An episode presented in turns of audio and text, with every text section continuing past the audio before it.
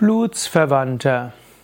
Als Blutsverwandten bezeichnet man Menschen, die ähnliche Gene haben, weil man irgendwo nah mit ihnen verwandt ist.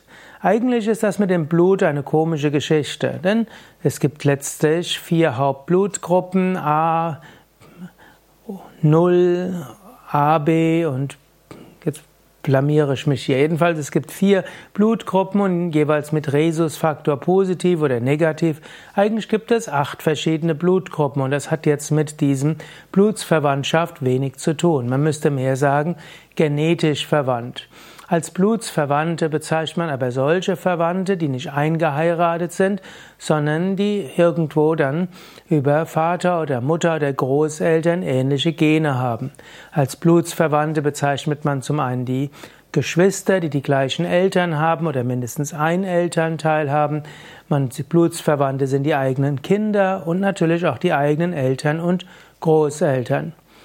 Dann kann man auch unter den Tanten Blutsverwandten und den Onkeln Blutsverwandte feststellen. Also zum Beispiel der, der Bruder und die Schwester vom eigenen Vater sind dann auch Blutsverwandte, währenddessen der Onkel oder die Tante, die den Bruder oder die Schwester von Mutter oder Vater geheiratet hat, ist dann kein Blutsverwandter, obgleich die auch als Tante bezeichnet werden.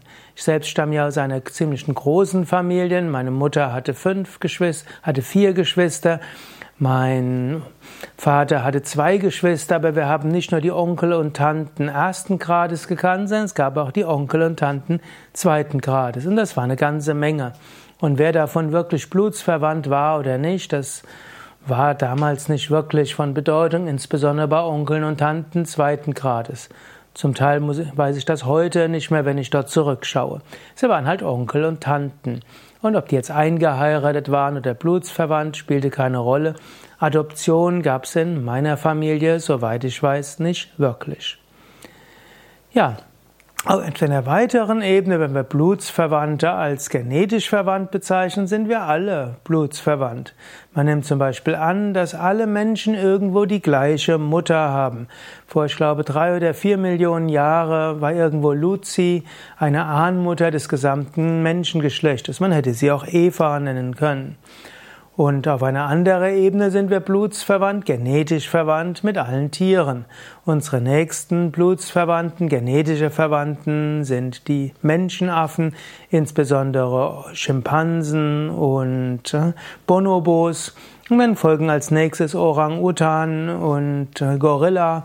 Gut, und dann die ganzen Säugetiere sind Blutsverwandte. Aber letztlich haben wir auch, ich weiß nicht mehr wie viel Prozent der Gene mit einer Kartoffel gemeinsam.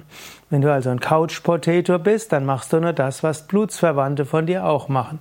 Rumliegen. In diesem Sinne, Leben auf der Erde ist alles miteinander verwandt. Wir sind eine große Familie. Wir sind genetisch verwandt und wir sollten uns alle gegenseitig respektieren und ehren weniger Unterschiede machen und mehr die Gemeinsamkeiten sehen.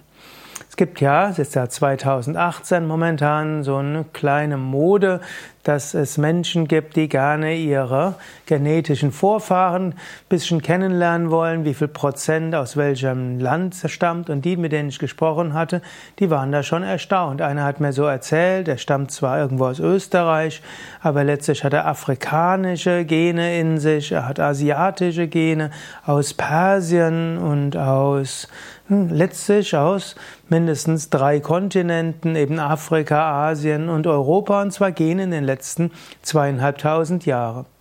Die Menschen sind alle sehr viel näher verwandt, als sie denken, und letztlich haben wir den größten Teil unserer Gene mit allen Tieren gemeinsam und sogar mit Pflanzen gar nicht mal weniger. Also lasst uns verwandt miteinander fühlen, lasst uns bewusst sein, wir sind alle Geschwister auf dieser Erde.